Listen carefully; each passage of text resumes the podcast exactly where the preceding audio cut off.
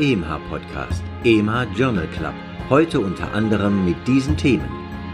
Zeitlicher Verlauf der SARS-CoV-2 RNA-Ausscheidung, gute Neuigkeiten für die medizinische Trainingstherapie, Fokus auf die fünf wichtigsten ungelösten Probleme bezüglich des Coronavirus.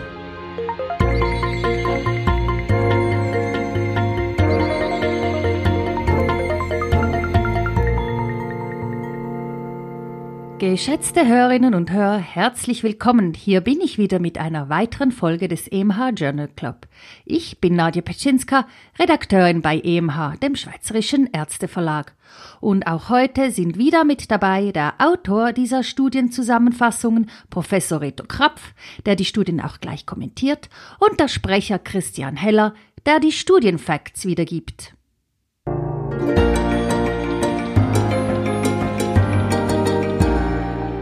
Praxisrelevant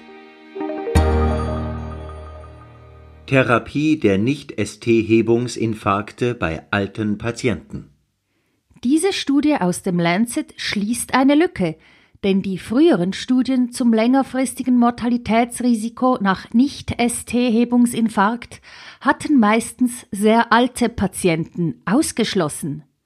Somit blieb unklar, inwiefern sich die bessere Überlebensprognose nach invasiver Strategie auch auf diese Population anwenden ließe. 1500 Patienten mit einem medianen Alter von 86 Jahren, die innerhalb von drei Tagen nach dem Spitzenwert des Troponins entweder invasiv oder aber medikamentös konservativ behandelt wurden, wurden median drei Jahre nachverfolgt. Die Mortalität in der invasiv behandelten Gruppe betrug 36 Prozent, in der konservativen Gruppe signifikant höhere 55 Prozent. Auch waren die herzinsuffizienzbedingten Hospitalisationen in der invasiv behandelten Gruppe seltener.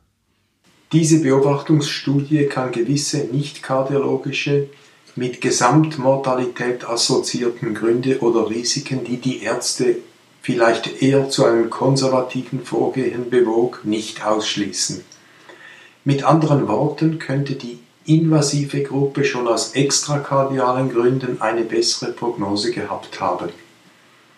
Die prospektiv randomisierte Untersuchung dieser Frage wird aber angeblich erst 2029 Antworten liefern und zwar im Rahmen der Nomen est Omen Seniorita-Studie, in die Patientinnen und Patienten über 75 Jahre eingeschlossen werden. Etwas philosophisch oder kurz und bündig gefragt, für wen ist mit 86 Jahren ein Überlebensvorteil nach weiteren drei Jahren relevant? Oder bei welchen Patienten geht die Präferenz gar in die andere Richtung?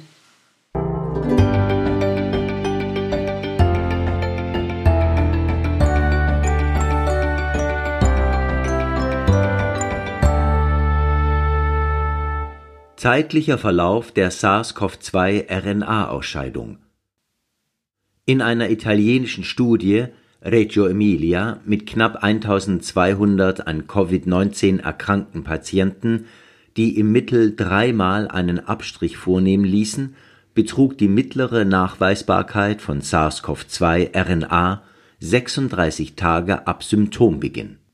Die Länge der Ausscheidungszeit scheint mit dem Schweregrad der Krankheit zu korrelieren diese Daten sind für die klinische Einschätzung wichtig, vor allem bei relativ tiefen RNA-Amplifikationswerten.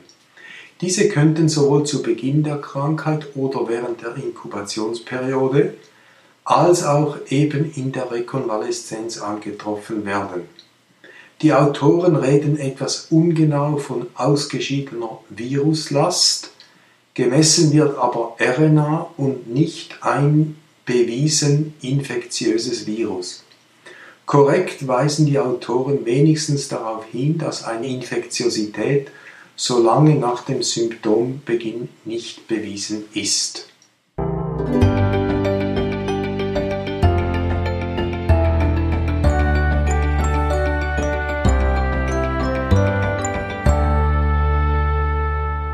Gute Neuigkeiten für die medizinische Trainingstherapie. Obwohl fast jeder Osteodensitometriebericht in irgendeiner Form einen physisch aktiven Lebensstil empfiehlt, wurde der quantitative Effekt auf die Knochendichte als bescheiden und deutlich kleiner als von medikamentösen Interventionen angesehen. In einer kleinen prospektiven Studie bei osteopenen Männern T-Score minus 1,6 hatte eine zweimal 30-minütige Trainingstherapie pro Woche einen numerisch erstaunlichen Einfluss auf die Knochendichte. Die verlangten Übungen waren im Wesentlichen Widerstands- und Gewichtsbelastungen. Bei diesen im Schnitt 67-jährigen australischen Männern stiegen die Knochendichtewerte nach acht Monaten Training am Trochanter um 2,8 Prozent an P gleich 0,024 und in der LWS um 4,1 Prozent, P gleich 0,003. Die Compliance war mit knapp 80 Prozent im Vergleich zu anderen klinischen Studien recht gut. Das sind vielversprechende Resultate. Die Frage nach dem Effekt bei etablierter Osteoporose, bei Patienten mit höheren Frakturrisiken und der Auswirkung auf die zukünftige effektive Frakturrate bleiben zu klären.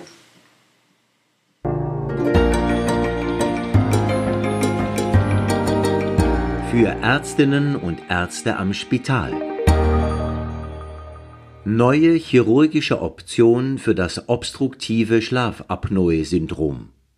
Das obstruktive Schlafapnoe-Syndrom OSAS oder OSAS mit den Hauptrisikofaktoren Adipositas, Alter und männliches Geschlecht hat bei Männern eine Prävalenz von gegen 10%, bei Frauen von um 5%.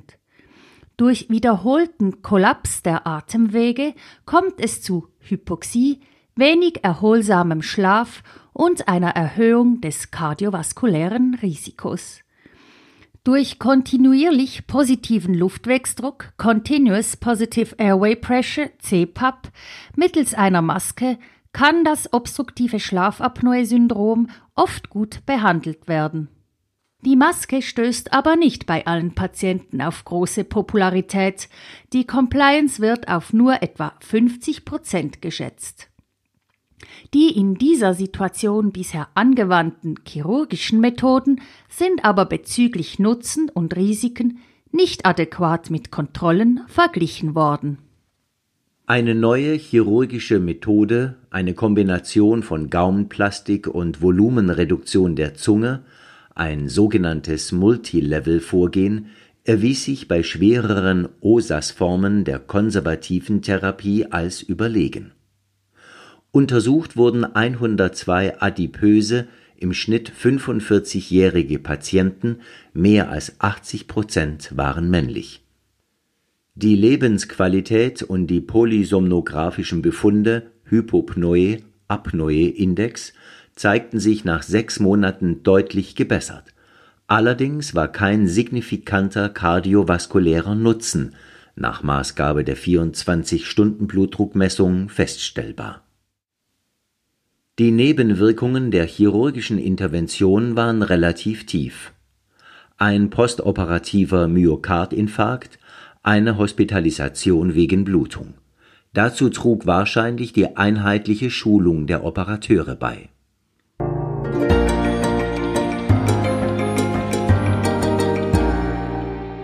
Fokus auf Heute wollen wir den Fokus auf die fünf wichtigsten ungelösten Probleme bezüglich des Coronavirus richten. Erstens. Warum reagieren Menschen so unterschiedlich? Genetische Varianten scheinen die Symptomatologie und Schwere des Infektes zu determinieren. Zweitens. Welches ist die Natur der Immunitätsantwort? Nicht nur humoraler Natur also durch Anti-SARS-CoV-2-Antikörper. Auch zelluläre Immunität durch T-Zellen ist wahrscheinlich mitentscheidend. Drittens. Sind Mutationen von SARS-CoV-2 aufgetreten, die das Virus infektiöser und pathogener machen? Die europäische Mutante scheint in vitro infektiöser zu sein. Viertens. Wie gut wird ein Impfstoff wirken? Stark neutralisierende Antikörper werden durch verschiedene Impfstoffe zwar induziert, wie lange sie persistieren, ist unbekannt. Fünftens. Woher kommt das Virus? Die 4% genetische Differenz zwischen dem Fledermaus-Coronavirus und SARS-CoV-2 deutet auf einen unbekannten Intermediärwirt hin.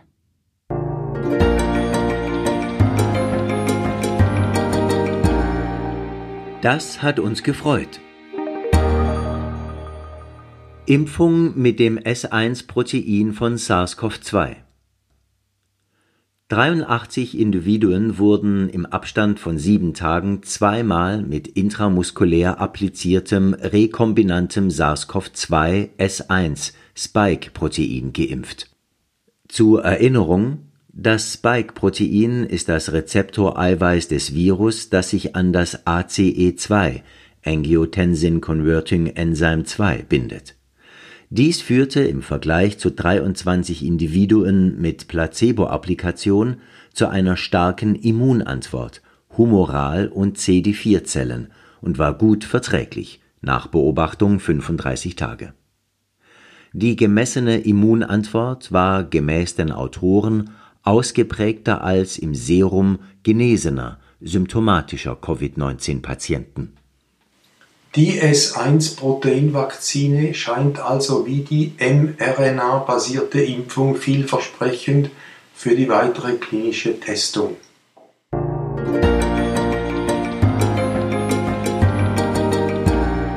Das hat uns nicht gefreut. Politik und Zulassung von Therapeutika am 23. August 2020 hatte die auch für europäische Länder wichtige Signale gebende Food and Drug Administration, die FDA, die Verwendung von plasmagenesener Covid-19-Patienten zur Behandlung von schweren Neuinfekten bei anderen Patienten notfallmäßig zugelassen. Diese Therapie wurde von der US-Regierung prompt auch entsprechend ausgenutzt. Nun kommt aus dem National Institutes of Health, dem NIH, eine klare Stellungnahme, dass es zu wenig Evidenz für eine positive Wirkung gibt. Ein Exponent der FDA hat sich zwischenzeitlich öffentlich für diese voreilige und nicht durch Daten gestützte Interpretation entschuldigt. Eine adäquate prospektive Evaluation dieser Therapie ist aber im Gange. Recovery-Studie aus Großbritannien.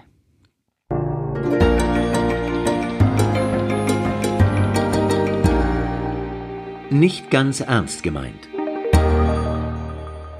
Das Smartphone als Covid-19-Risikofaktor. In unserem EMH Journal Club wurde auch schon bemerkt, dass zumindest lautes Sprechen nicht weniger SARS-CoV-2-Viren in die Umwelt absetzt als Husten oder Niesen. Die sparsamere Verwendung von mobilen Telefonen auf Plätzen und in Detailhandelsgeschäften war folgerichtig auch assoziiert mit weniger dynamischer Zunahme von Covid-19-Fällen. Mehr Ruhe würde auch sonst seine vielerseits geschätzten Vorteile haben.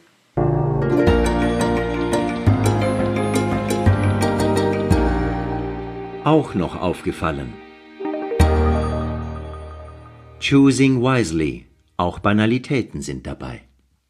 In einer Choosing Wisely Publikation für das Gebiet der pädiatrischen Pneumologie und Schlafmedizin findet sich der beherzenswerte Vorschlag, beim intermittierenden und milden persistierenden Asthma nicht direkt mit einer Kombinationstherapie aus langwirksamen Beta-Agonisten, sogenannte LABA, und topischen Glukokortikoiden zu beginnen, sondern die LABA auf mittelschweres und schweres Asthma zu begrenzen.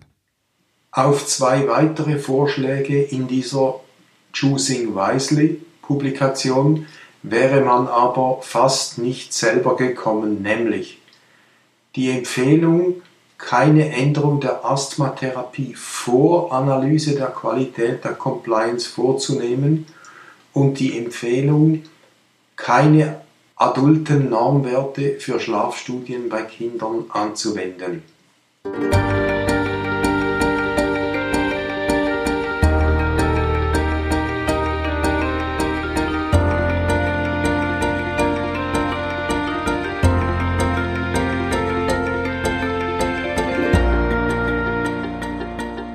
So, und schon sind wir wieder am Ende des EMH Journal Club angelangt. Herzlichen Dank fürs Zuhören. Gefällt Ihnen unser Podcast oder haben Sie Ideen, was wir verbessern könnten? Dann schreiben Sie uns auf podcast.emh.ch. Es würde uns freuen, von Ihnen zu hören. Wir würden uns auch sehr darüber freuen, wenn Sie diesen Podcast weiterempfehlen. Abonnieren kann man den Podcast überall dort, wo es Podcasts gibt, also zum Beispiel auf Apple Podcasts, Spotify und so weiter. Der nächste Podcast erscheint am 7. Oktober. Bis dahin, machen Sie's gut.